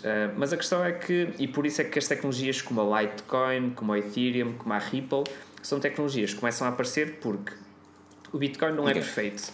Ou seja, quando foi criado, só com aquele Ele foi criado em 2008, se não estou em erro. 2008. Ah, Mas explica-me Sim, sim, sim. explica-me só aqui uma coisa. Ima- Imagina, tu quando tens o dinheiro, tens o dinheiro na tua da- das meias, tu sabes que ele está ali e tu sabes que ele é teu, ok? Agora, quando tu o pões no banco, tu sabes que se acontecer alguma coisa ao dinheiro, tu vais ao banco reclamar e lá o BES e faz os carafunhos todo. E No BES não convém, que cedo- és capaz de ficar sem Sim, as coisas. mas mais tarde ou mais cedo acabas por. eh, well, o governo acaba por resolver. Mas relativamente, relativamente ao Bitcoin e esse tipo de criptomoedas, o que é que acontece quando tu tens o teu dinheiro? Tu não tens um banco, tu tens uma carteira, não é? Algo que nós também vamos discutir mais no podcast de uma forma mais, num podcast futuro mais de uma forma intensa, mas estas carteiras são o teu banco, mas em nada está associado a ti. Tu tens de ter um número e lembrar-te daquele número, não é? Sim, ou seja, lá está. Essa é tal questão que acho que depois podemos, podemos explorar melhor, que é a forma de como também proteges e, e- e guardas a tua informação. Mas sim, ou seja, vamos imaginar, é, se, te, se te acarem a tua conta, por exemplo, ou seja, não a tua conta de, de Bitcoin em específico, mas se alguém conseguir aceder ao teu telemóvel e a partir daí conseguir aceder à tua carteira, pá, pode facilmente transferir o dinheiro, ficas, ficas sem ele. Ou então, como já aconteceu, através, por causa de fraudes, um, projetos mal geridos, em que um, o facto de não haver um regulador, sim, é uma desvantagem. A questão é, à medida que, que mais pessoas começam a entrar no, no universo do Bitcoin, o Bitcoin tem uma maior força autorreguladora, ou seja, um, o próprio funcionamento, como há mais pessoas a produzir o bem, digamos assim, no Bitcoin, é mais uhum. difícil para as pessoas que querem produzir o mal de conseguir, de conseguir fazer aqui qualquer coisa. Por isso é que em 2011 e em 2012 havia, ouvi isso bastantes vezes, um, fechou o mercado Bitcoin Y, fechou o mercado Bitcoin X e o mercado Bitcoin Z, e a verdade é que nos últimos tempos não, não se tem ouvido muito disto. Porquê? Porque há mais pessoas a usar, há mais pessoas atentas e esta, realmente esta força da, da comunidade e o facto neste momento já haver muito, muito interesse económico relacionado com o Bitcoin e as criptomoedas, o Bitcoin sozinho já vale perto de 40 mil milhões de dólares, se não me engano. O valor está sempre a subir e a descer, mas deve, deve uhum. rondar mais ou menos por aí. Portanto, há aqui muito dinheiro em jogo e há malta que está a fazer bastante para que o Bitcoin não tenha problemas, senão eles ficam sem dinheiro. pois, o Bitcoin é, acaba por arruinar uma quantidade de bancos, caso o Bitcoin, qualquer criptomoeda que acabe por ser bem sucedida. Aliás, até aconselho, e na altura chegaste mesmo a escrever um artigo sobre isto, a série Startup, que, que contracena também com aquele ator muito famoso, que me esquece o nome, que faz de assistente de Sherlock Holmes. Conhece o nome dele, não? É? Jude Law? Não, não, não, não. É, é o que faz do Hobbit também. Ah. Exatamente. Martin Freeman. Exatamente. Uh, é uma série muito interessante também, uh, relativamente a uma criptomoeda que acaba por se desenvolver numa empresa e que depois, well, aquilo é só aldrabões lá dentro. Um, mas isto, isto da, da criptomoeda é tudo muito bonito e tudo, mas imaginamos um cenário e às vezes lemos aqueles artigos de ah, aquele senhor tinha 10 euros Bitcoin e esqueceu-se, passado 10 anos, 40 mil euros, parece que ganhou euro milhões, parece muito bonito. Achas que agora é o momento certo para investir em criptomoedas ou parece que seria mais vantajoso aguentar e perceber como é que o mercado vai levar este tipo de, de situação? Ok, isso é uma boa questão, porquê? Porque neste momento o Bitcoin ainda não tem grande aplicação no mundo real, não é? Como estávamos a discutir pois. no início da live. Em Lisboa sei que já há alguns sítios que aceitam, que aceitam Bitcoin um, e há mapas, ou seja, se vocês procurarem places that uhum. accept Bitcoin, search for Portugal, por exemplo, já há mapas em que aparecem os sítios que aceitam os Bitcoins. Um, eu agora perdi-me aqui no pensamento. Qual é que era se, se, parece que é interessante investir agora ah, ou se é melhor aguardar que, que, as coisas sejam mais maduras? A questão do investimento. Pois, neste momento, realmente, quem, quem se interessa mais pelo Bitcoin eh, acaba por funcionar quase como, como a bolsa de valores, não é? Investir na ação X, esperar que ela valorize para depois vender, que é para depois faturar, eh, faturar um bocadinho. Não sei se essa será a abordagem mais, mais concreta. Aquilo que eu aconselharia em primeiro lugar é vão investigar, conheçam melhor aquilo, aquilo em que vão investir. Ou seja, não é só comprar Bitcoin porque achamos que vai chegar aos 4 mil dólares de, de valor e que pode render bom dinheiro. Eu acho que para se fazer um bom investimento devemos conhecer muito bem aquilo no qual estamos, estamos a investir, que é para depois não termos desgostos. Agora, relativamente à questão de ser agora a boa altura ou não, hum, eu acho que é uma boa altura para olhar, não digo para o Bitcoin em concreto, mas para o mercado das criptomoedas. Eu acho que o futuro vai passar por aqui, ou seja, já temos várias coisas nas nossas vidas que são inteiramente digitais. Uhum. portanto, não vejo por que razão é que o dinheiro não há, não há de ser uma delas. Acho que o, o Bitcoin já provou que é, que é uma alternativa bastante, bastante viável. Pá, além do Bitcoin, o Bitcoin neste momento é caro, são 2.500 dólares cada Bitcoin. Um, portanto, um Bitcoin, Bitcoin, equivale a 2.500 dólares, ok. Já, já valeu mais de 3.000, mas atenção, isto não quer dizer que a pessoa seja obrigada a comprar um Bitcoin. A pessoa Sim. pode comprar 20 euros de Bitcoin e então fica a custar 0,00015, por exemplo, Bitcoins, cêntimos de Bitcoin. Tu vais, uh, lá está, mas tu não podes ir a um banco e transferir e olha, troca-me isto por Bitcoins. A um banco não, Ah, há, não. há serviços na internet que, que te permitem fazer isso. Que fazem Ou o câmbio, não é? Fazem exatamente, exatamente. Chegas lá e dizes assim: olha, eu gostava de. Porque, ou seja, tens de ter um ponto de partida. Mas imagina, eu neste momento não tenho bitcoins. Pá, se eu quiser bitcoins, a única forma que eu tenho de os arranjar é em euros ou então produzi-los. Mas neste, neste momento produzir bitcoins já é, já é só para profissionais, vamos dizer assim. Um, ou seja, por causa dos. Produzir, Tens de ter determinados servidores e não sei o quê para estar a. produzir Bitcoin exige um, um grande poder de computação gráfica e o poder de computação gráfica que neste momento é necessário exige um consumo de eletricidade brutal. Então, ou seja, pá, só mesmo quem, quem já é profissional nisto é que consegue manter as coisas equilibradas no sentido positivo. Pá, eu podia pôr o meu PC, um PC de gaming, a minerar Bitcoins. Mas se calhar chegava ao final do mês e só tinha produzido 2 euros, o equivalente a 2 euros Pois. em Bitcoin, se calhar, não sei. E tinhas Ah, gasto um é- bocadinho mais em, em eletricidade, não? Sim, muito provavelmente gastei mais eletricidade, exatamente. Quase me fizeste Porque- lembrar o Minecraft quando andam-se à procura de madeira, minerar. É isso, é, é uma expressão engraçada, é diz minerar bitcoins e a Pois, malta que os produz são os mineiros. Dos mineiros, certo? Ah, Porque é, é interessante, por exemplo, há uns tempos atrás tive, tive, tive para meter uns trocos na. E trocá-los para Bitcoin, estás a perceber? Isto é como tudo, é assim, quando. eh, isto foi interessante. Quando o Brexit foi anunciado, eu, eu, eu acordei logo, tipo, foi tipo do género.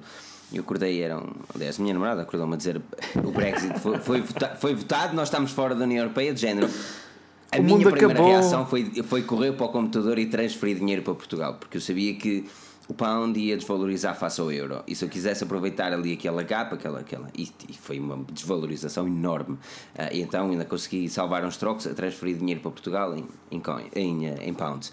Ah, e aquilo que eu sinto com, com o Bitcoin é que cada vez mais isso. Por exemplo, nós vemos os exemplos, exemplos de países como, por exemplo, a Venezuela. Acho que, não, acho que não há melhor exemplo neste momento. O exemplo da Venezuela, onde a inflação não existe, segundo eles. Ahm, o paraíso socialista. é, é, e depois vemos que existe realmente ali uma, uma falta de coordenação para com alguns governos face à forma como é gerido o dinheiro. O governo português também já tem, o governo brasileiro, caros amigos brasileiros estão aqui a assistir, lamento, mas existe ali uma. E uma moeda desse género seria uma solução. Uma solução para toda a gente. Ou seja, o dinheiro não ia ser só distribuído para os ricos, mas os pobres também iam ter as mesmas possibilidades do que as pessoas com valor, certo? Hum, esse é uma questão interessante, porque não, sei- não sei se colocaria isso aí, ou seja, sim, tudo, quer dizer, toda a gente tem a hipótese de ter, ter Ou seja- bitcoins, mas a verdade é que o bitcoin em si tem um valor.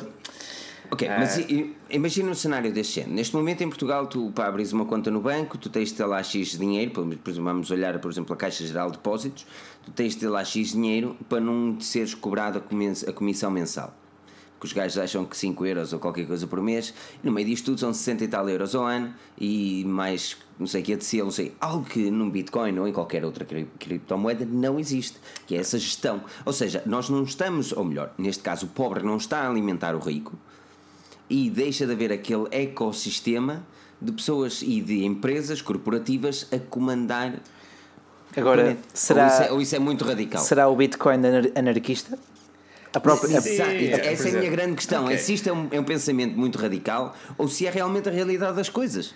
Não é radical, ou seja, é anarquista. Se considerarmos anarquista o facto de não estar sobre o poder de nenhuma figura, nenhuma entidade específica, então se calhar nessa perspectiva podemos dizer que sim. E era aquilo que o Bacelar dizia ao início, que associava muito o Bitcoin assim a coisas mais, mais obscuras. Porquê? Porque é verdade, ou seja, as, as grandes potencialidades do Bitcoin e o facto de não estar associado a entidades e a nada do género, os criminosos foram os primeiros a ter olho para isto. Ora, seja, nem mais. a te- é verdade, a, a tecnologia foi Mas, criada mas e a tecnologia respondia a uma necessidade segura- específica dos criminosos. Então os criminosos disseram assim: opá, temos aqui uma maneira de enviarmos dinheiro uns aos outros sem termos ninguém nos chatear pelo meio, não podemos ser rastreados. Eu acho que isto é a cena que nós estamos a precisar. Sim, é mesmo isso. E eles começaram Mesmo a utilizar isso. o Bitcoin. E foram eles que deram o primeiro valor, o primeiro grande impulso ao Bitcoin. A questão, e depois também já tinha dito isto ao Filipe, é, o resto da malta percebeu, bem, se dá, se dá para, para os criminosos, também há de dar para utilizações legais, credíveis e para ajudar as pessoas nos seus, nos seus problemas do, do dia a dia. E acho que é isso que temos vindo cada vez mais a assistir, que é uma consciencialização para os potenciais do Bitcoin. O Bitcoin, o Ethereum e as outras criptomoedas. E gostava de dizer aqui que há, há uma moeda portuguesa, há uma criptomoeda portuguesa, Uh, chama-se qual é? Qual é? Criptoscudo. Criptoscudo, Oh, ok. É um- Olha uma coisa, é um- e já, já fizeste entrevista aos gajos? Sim, não para o Future Behind, atenção, mas nas minhas vidas Oh. passadas já entrevistei a malta do Criptoscudo uma ou duas vezes, se não me engano. Ah, eles Olha, têm- mas olha que eu estou a tentar, eu estou a te- estou a tentar entrar com o Google e ele diz-me este site não é seguro porque não tenho HTTPS. Tens que Ah, descarregar, o, deixa-me tens que descarregar o Tor e por aí fora. E, e- mas eu, por acaso, moeda da era a- digital. Aconselho, aconselho uma visita ao site do Criptoscudo porque eu acho que eles têm uma missão muito engraçada que era se nós atingíssemos hum, uma determinada produção de, de criptoscudos basicamente podíamos, conseguimos pagar a dívida portuguesa só com, através da, da moeda digital. É um cenário um pouco utópico, mas que se fosse bem, bem engendrado, não digo que se calhar que se não, não, fosse, não fosse possível fazer. Basta ver o valor que o Bitcoin atingiu. Não é? 40, Sem dúvida, 40 sem mil milhões de dólares, pá, já dava Mas- para pagar aqui qualquer coisa.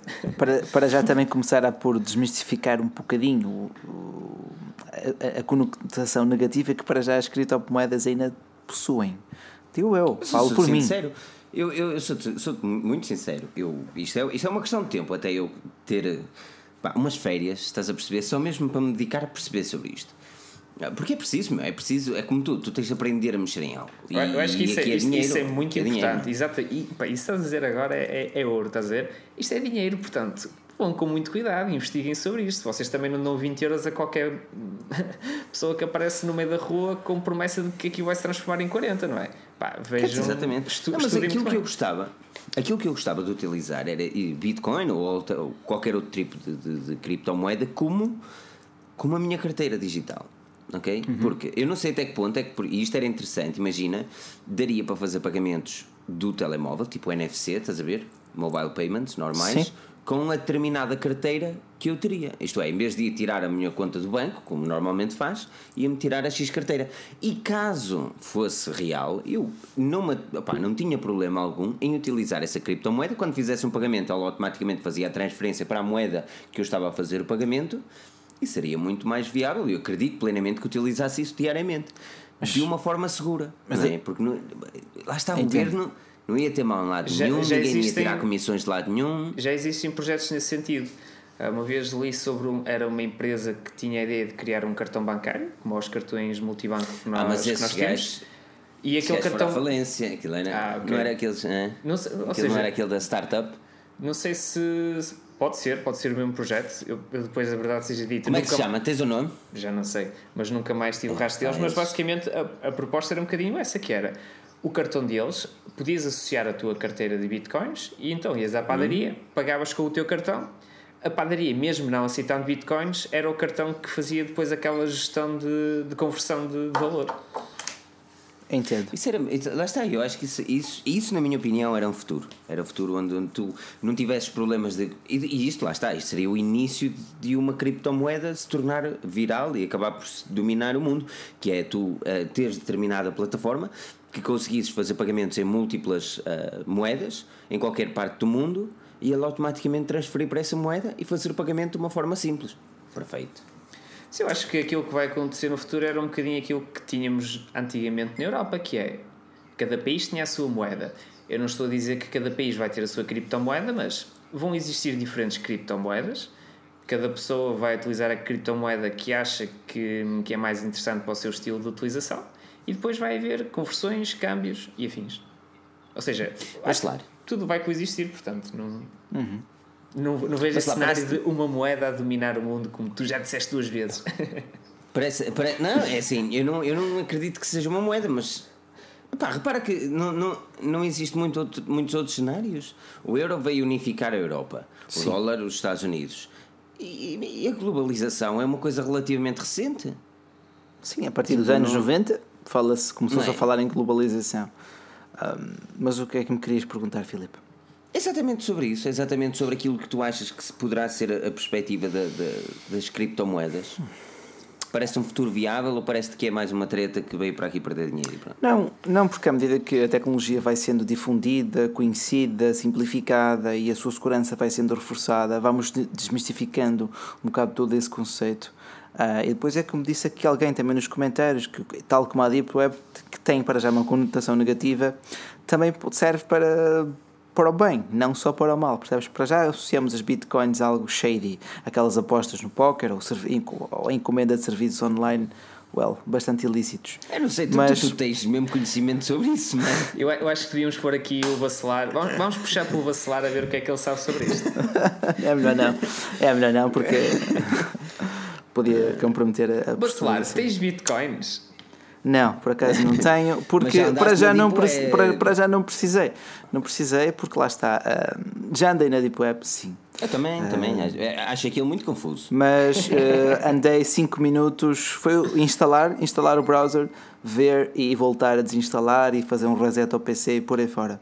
Porque hum, é perigoso. Vamos ser muito sinceros. Mas porquê, é mas perigoso. porquê que é perigoso? É perigoso porque é uma porta que tu abres para todo o mundo. Para literalmente mas é todo assim, o mundo.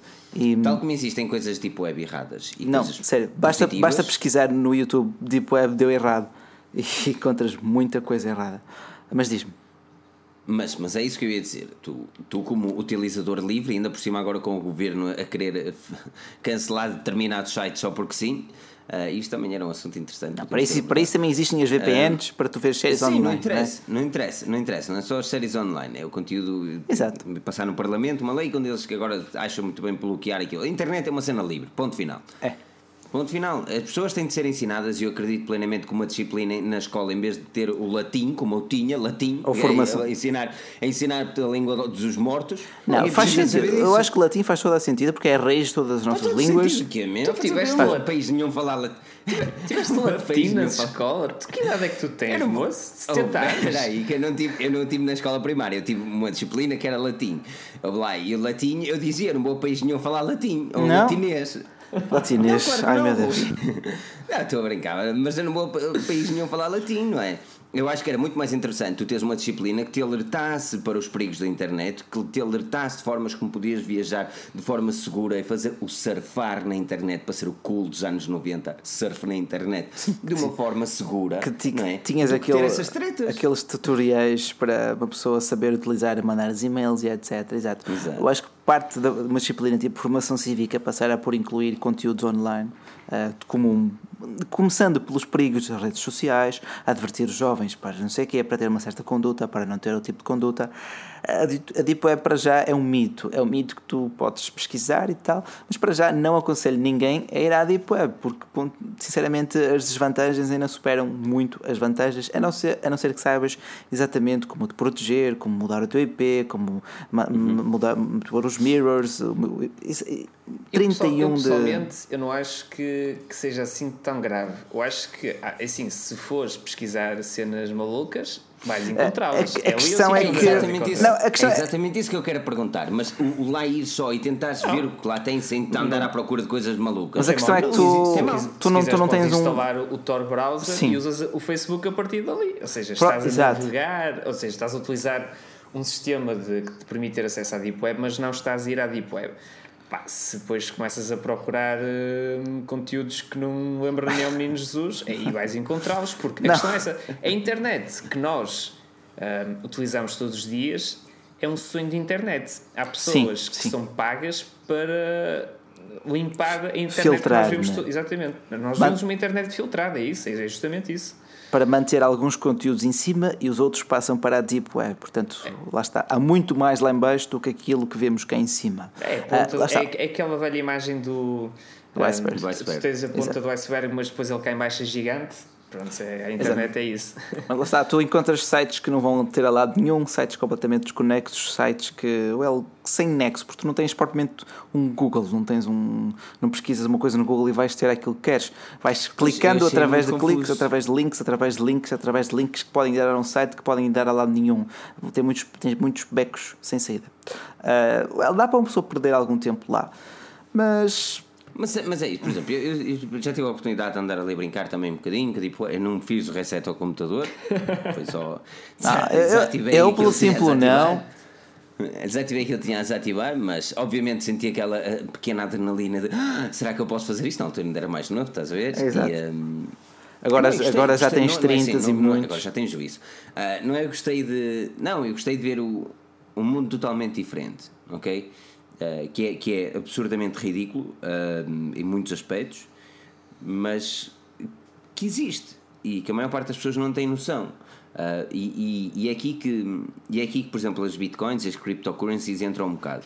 Que é assim, existem esse tipo de moedas que as pessoas associam a coisas menos positivas. No entanto, essas podem ser a resolução dos problemas de hoje em dia. Sim, e há cada, e há cada vez mais uma, uma desconfiança, um cisma perante as instituições bancárias tradicionais. não é? Mas, em- mas lá está. Eles tiram 5 euros ao mês, chulos, não é? Essa é a tua preocupação. Claro que é, mano. O dinheiro não é. não é- O que é que se. Pronto, eles estão a cobrar um serviço. Fair enough. Olha, Fair Filipe, enough. vou-te dizer que cá em Portugal há bancos que têm eh, contas de serviços mínimos, ou seja, podes ter lá o teu, direi- o teu dinheiro e fazeres os serviços mínimos, estás a ver? E eles não te tiram dinheiro nenhum, portanto, se calhar isso para ti Hum. E era uma boa depois, e opção. depois, e depois 10 anos depois chego lá e tenho um manguito à minha espera. Não. Porque o banco faliu. Não. Pá, Não, porque há bancos que eu não. Eu gosto do banco. O banco mais seguro português para mim é. Pá, fazes Mas assim, olha, pegas no eh, dinheiro, metade vai para debaixo do colchão, outra metade vai para bitcoins e pronto, olha.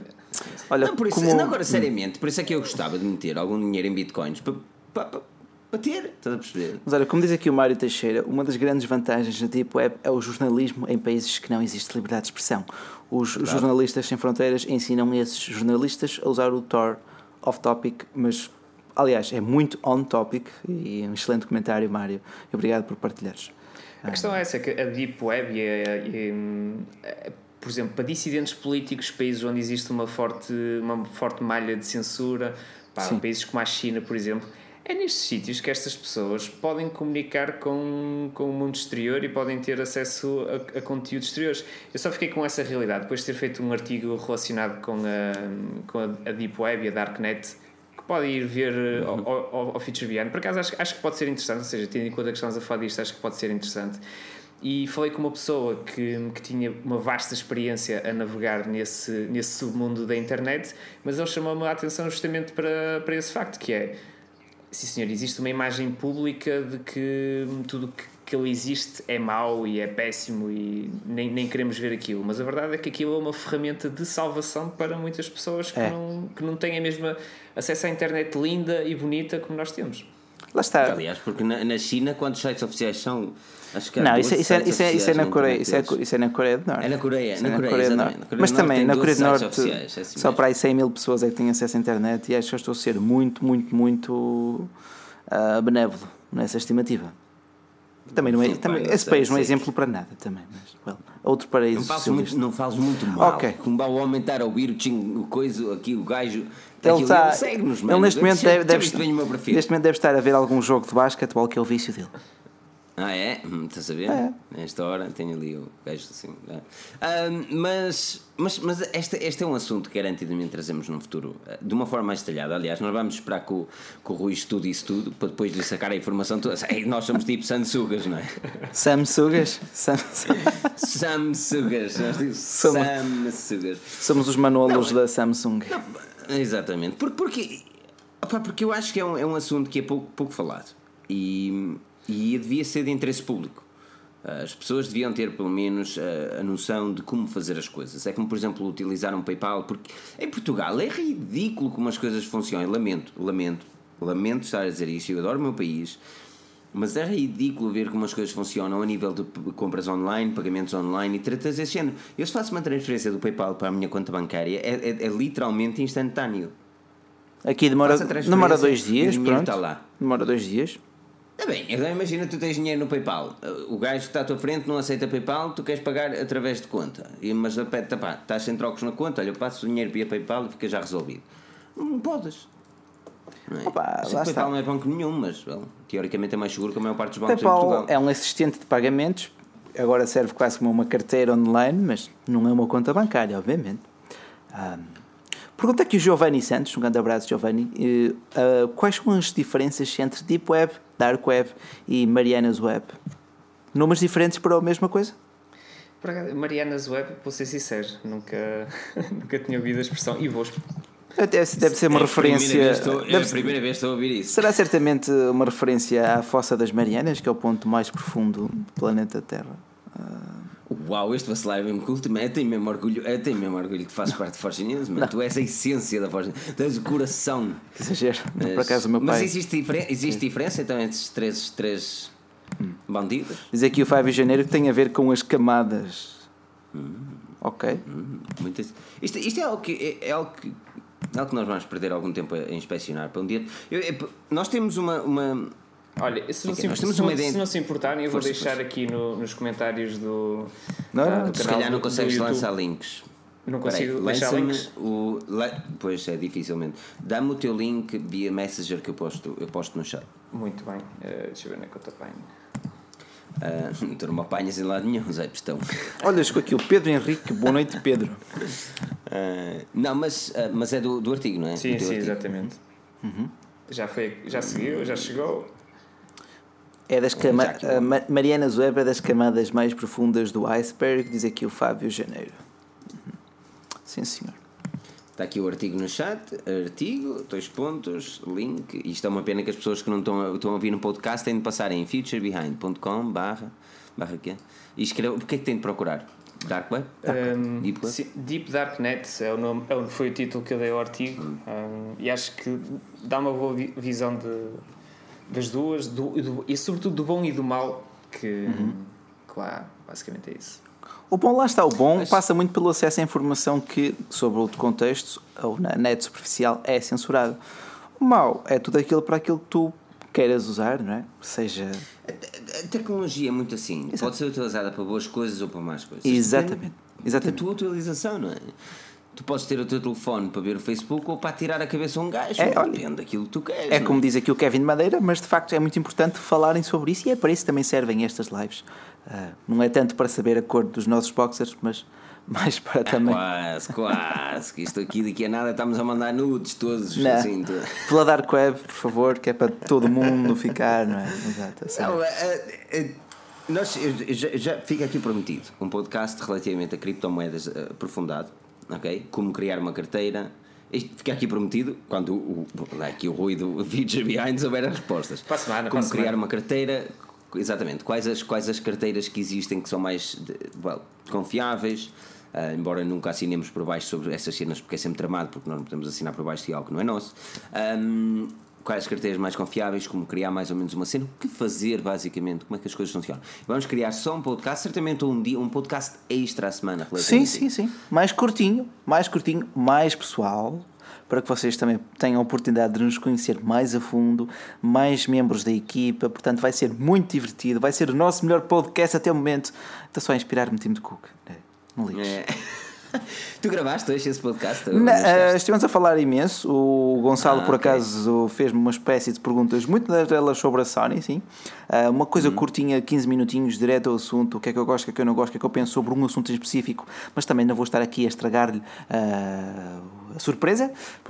Não, mas é preciso nós divulgarmos um bocadinho, que Sim, nós estamos sim, realmente sim. a começar com um novo projeto. Mas em, sim, em sim. breve, Sim. um novo projeto. Estamos a criar- lá do está. Gonçalo, Exato. Do Gonçalo Estelita, saiu-lhe saiu a ideia e está fantástica a ideia. Sem dúvida, sem dúvida. Para, lá está. pode ser revelada toda. Não? é? Porque aqui na Forge News somos muito mais do que 3, 4 pessoas. Ah, e será uma oportunidade ótima, espetacular, para que nos fiquem a conhecer um bocadinho mais sobre nós.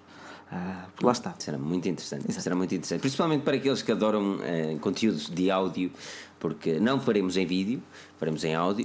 um, e, e epá, é interessante. Nós, nós estamos a apostar também agora no áudio. Por isso avaliem o nosso podcast no iTunes, é sempre muito interessante e ajuda-nos a crescer. Visitem o futurebehind.com e forgenews.pt, onde a tecnologia fala em português e no vídeo. Qual é o teu slogan, man? Gostamos e escrevemos sobre Gosta- tecnologia. Gostamos e escrevemos sobre tecnologia. Exatamente. Ahm, olha, diz-me diz mais, antes de terminarmos aqui, pá, porque isto até se prolonga mais daquilo que eu estava à espera. Ahm, antes de terminarmos aqui, quais são os próximos projetos do, do, do Future Behind? Há algo em mente, eh, relativamente a alguma entrevista em concreto, algum artigo em concreto que, que, que tu achas que vai ser uma, uma cena importante para as pessoas verem?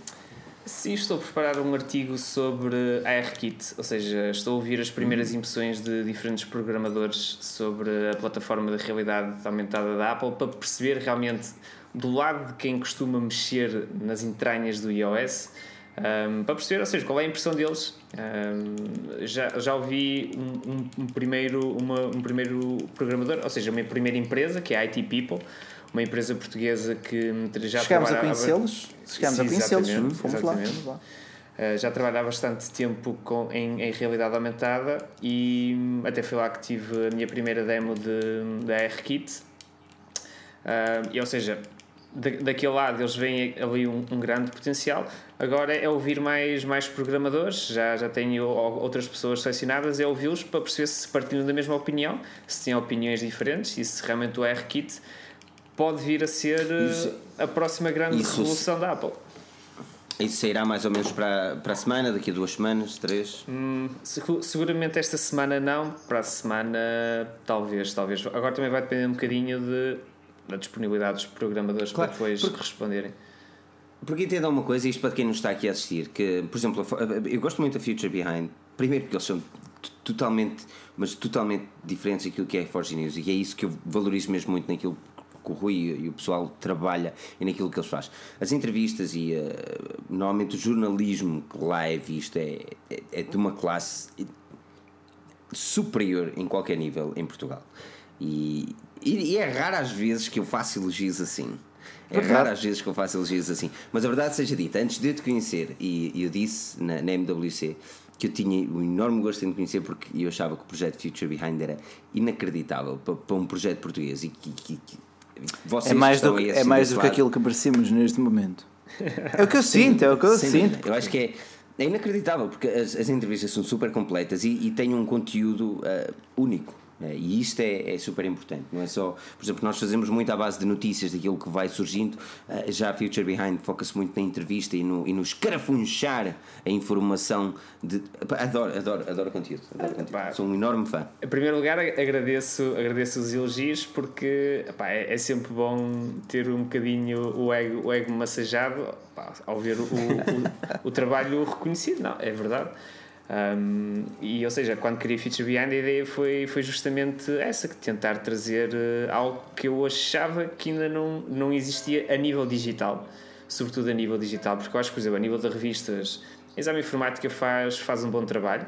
Um, e eles agora têm um produto digital que também é interessante, um, que é um, é um, semanário, por assim dizer, mas acho que, uhum. sei lá, em termos de plataforma digital que as pessoas possam ir, possam consumir uh, livremente e possam ter a qualidade que eu acho que, que merecem, porque acho que um, o, o, jornalismo, a maneira como evoluiu, esqueceu-se a parte da qualidade, deixou a qualidade para trás e acho que, que faz falta. E, e, e, acho que muitas das críticas que, que se têm feito um, que é, é um bocadinho o espelho, o espelho de, deste caminho que foi seguido. Pá, na tecnologia well, em Portugal Hum. Realmente achava que faltava aqui conteúdo mais, mais aprofundado, onde as pessoas Fazia, pudessem ir com tempo e, pá, e ler. E o Feature Behind, vocês podem ir ao Feature Behind só uma vez por semana, não precisam de ir todos os dias. Pá, mas quando vão é, é, é quase como comprar expresso: é escolhes o artigo que te interessa e ficas ali 6, 7, 10 minutos a ler aquilo, a degustar aquilo.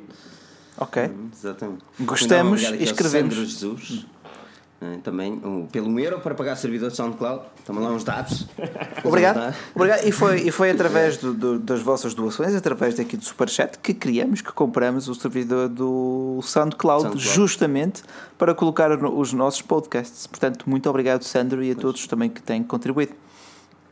Isto é, é, é fantástico a forma como, como a, a, tecnologia está a evoluir no, no mercado português. A nível de, de, de, jornalismo, temos, temos sites muito, muito interessantes a fazer um excelente trabalho. Uh, o Future Behind é um daqueles que eu pessoalmente gosto, por isso visitem. Eles merecem. Eu digo sempre: não compres o telefone que eu compro, mas pá, os meus gostos tecnológicos até são catitas. Por isso, yeah, yeah os teus, Filipe, os teus. Os teus, não sei, os teus, não sei. Feature Behind é fixe, The Verge, Macau, The podcast, Verge. Não é? Podcasts, também gosto também. Confesso que. um bocadinho no podcast. Pessoalmente, confesso que talvez chegue até demais o The Verge. Uh... Eu, eu também acho que sou tipo pseudo-viciado neles. É pá, é aquele, tu, tu é aquele, aquele nível de hipster. É pá. Ah, eles, eles têm um conteúdo fantástico. Não a nível podcast, aquilo mete nojo, porque aquilo é muito bom. Mas lá está, eu acho que a nível web eles, eles também já se, já se estão a perder um bocado da missão original deles, Por exemplo, há dias vi uma, uma mensagem publicada no Twitter pelo editor do The Verge a dizer, tipo, a dar os parabéns à equipa que só num dia tinham publicado mais de 100 artigos. Só num dia. É, mas quem é que no seu mas, perfeito mas juízo? Atenção, mas atenção que esse dia também foi fora de normal para. para Sim, ou que- seja, que isto para dizer o quê? Há, muitos, há muitos conteúdos no The Verge agora que tu entras e são aqueles conteúdos de dois ou três parágrafos, percebes? Um, Ah, São curiosidades, são curiosidades. Acho que, que eles também podiam filtrar um bocadinho isso. Acho que eles antes faziam melhor esse trabalho. Ah, mas pronto, eles, a audiência deles está a crescer, a receita está, está a funcionar, portanto eles lá saberão. Eu sei, gosto muito do trabalho deles. Por isso, acompanhem também a tecnologia Eu- falada em português, não é? Eu confesso que gosto mais do, do trabalho em vídeo deles do que em ou por escrito. Eu juro-te uma coisa, pá, quando eu tiver aqui um espaço bacana para fazer assim com aquele slider sexy, ah, aquilo é Mas Vou- sim, a, vou produ- ser a muito produção sincero. de vídeo deles é, é fantástica. Porque eu gosto muito, eu gosto muito, eu gosto muito de ver um vídeo bem trabalhado, meu. Dá muito trabalho, Mas, mas, é, mas é outra a coisa. questão é que, no caso, no caso específico deles, parece um vídeo perfeitamente normal, uma entrevista de café, que tem toda uma, uma produção por trás que é fantástica. Agora, ah, confesso que, por exemplo, no- nos artigos, por vezes, é como tu dizes, Rui, são, são curiosidades. É, são, mas são essas curiosidades que, por vezes, as pessoas partilham nas redes sociais. Olha, já viste isso? São artigos de chacha, é verdade, mas lá está, depois é como tu dizes, os números aparecem. Eu Sem dúvida, percebo, ou seja, é... é- são conteúdos que são criados justamente para É. partilhas nas redes É. sociais. É, É. O objetivo é esse. E funciona. Eu hoje, eu hoje fiz um artigo para ser partilhado nas redes sociais, que é uma curiosidade que pouca gente sabe, atenção. A do Qual? Waze Que é da como é que o Google. Google. com- não é só o Waze, aliás, aquilo tem pouco do Waze, mas porque é que uma Google, como é que o Google Maps sabe que existe trânsito à tua frente? Eu já li. Olha, olha, Ah, boa questão. impecável. Eu, te- eu hoje estava super disléxico, por isso Super já vi lá que tinha dois erros. Yeah. Ah, mas, mas, mas, por exemplo, e isto é uma cena interessante, eu só fiquei a matutar nisso, porque a uma altura eu ia buscar a, a- a minha namorada a Manchester. ah, ao aeroporto, então íamos lá, eu e a minha colega, eu ia assegurar de, de copiloto, estás a ver? Porque eu em Inglaterra conduzir, está quieto, a ver? Não conduzes? Estás, estás, estás, estás boa, mano. Aqueles gajos conduzem tudo ao contrário, mano. Tu, já- tu já, tu já estás aí há quanto tempo? Man, não, não, não vamos falar sobre isso. E então, eh, opa, os transportes públicos funcionam direito aqui. Então, estava assim, não é? Estás a ver? Lá co- a servir de copiloto e, eh, e de repente saímos da, da, da- da autostrada, metemos uma nacional. E pá, e uma- o mais impressionante disso é que tinha assim uma nacional, pai, com uma, uma reta, mas pai, com 5 ou 6 semáforos. E o gajo ficava vermelho e de repente no Maps aquilo mudava de azul para laranja. E eu, ui! E depois ficava verde e mudava para azul outra vez. Mas isto, pai, 5 vezes seguida. Eu fiquei, isto é fantástico, mano, como é que os gajos sabem isto? Então tive de andar a. tive de andar à pesquisa um bocado. E, eh, aliás, até foi a minha colega que me pegou no artigo do Lado Bible que explicava um bocadinho sobre a cena. Depois andei a perguntar, porque o Lado Bible não é muito digno, não é? Ahm, e andei a pesquisar lá, não na Deep Web, mas into the web. O lado- lá está, o Love yeah. Bible é perfeito exemplo de. Ah, É viral, é viral, mas tu não confias. Mas tu tens lá um ou dois jornalistas decentes. Ah, mas Agora, é- Depois os gajos perdem-se na cena. Não era eu que os referia como fonte. Pois, aquilo, os títulos é super questionável. Mas pronto, o que não é super questionável é este like aqui que vocês podem fazer. Façam um like, subscrevam o nosso canal no YouTube. No, YouTubas. No YouTubas. No YouTubas. Subscrevam o nosso canal aqui no YouTube, é sempre muito interessante. Uh, um enorme obrigado a todos que deram aqui a contribuição via uh, Superchat. Um enorme obrigado a todos que contribuíram também com os likes, com as subscrições, com, com, com os comentários, com as partilhas. Quero agradecer também aqui publicamente e depois também fazemos de uma forma privada ao Rui uh, do Qual? Future Ah, Behind ok. pela presença. Ora, essa, E o- eu, eu é que agradeço a oportunidade de, estar aqui convosco a partilhar um, um, um bom momento tecnológico. Nós vamos falar de coisas interessantes no futuro, isto é garantido. Ah, e por isso fiquem atentos também todos vocês. E quero agradecer também ao nosso caríssimo ilustre, fantástico e único Rui Bacelar. Ok. Que Obrigado, é a nossa, a nossa pedra filosofal. Não digas isso. É. Bem, eu, eu- o Filipe, quando fala de ti vacilar, o homem parece, parece um poeta. Começo a achar que. Exatamente. Desdobras-te em elogios.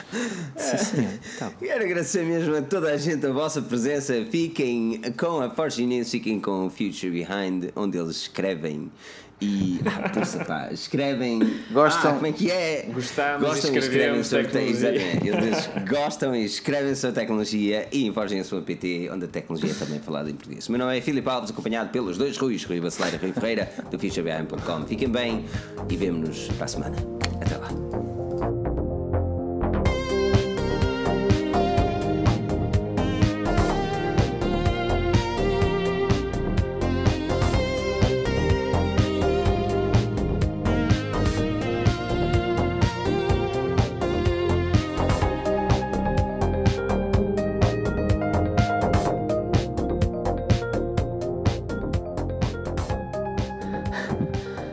Manda nudes ao vacilar, manda nudes.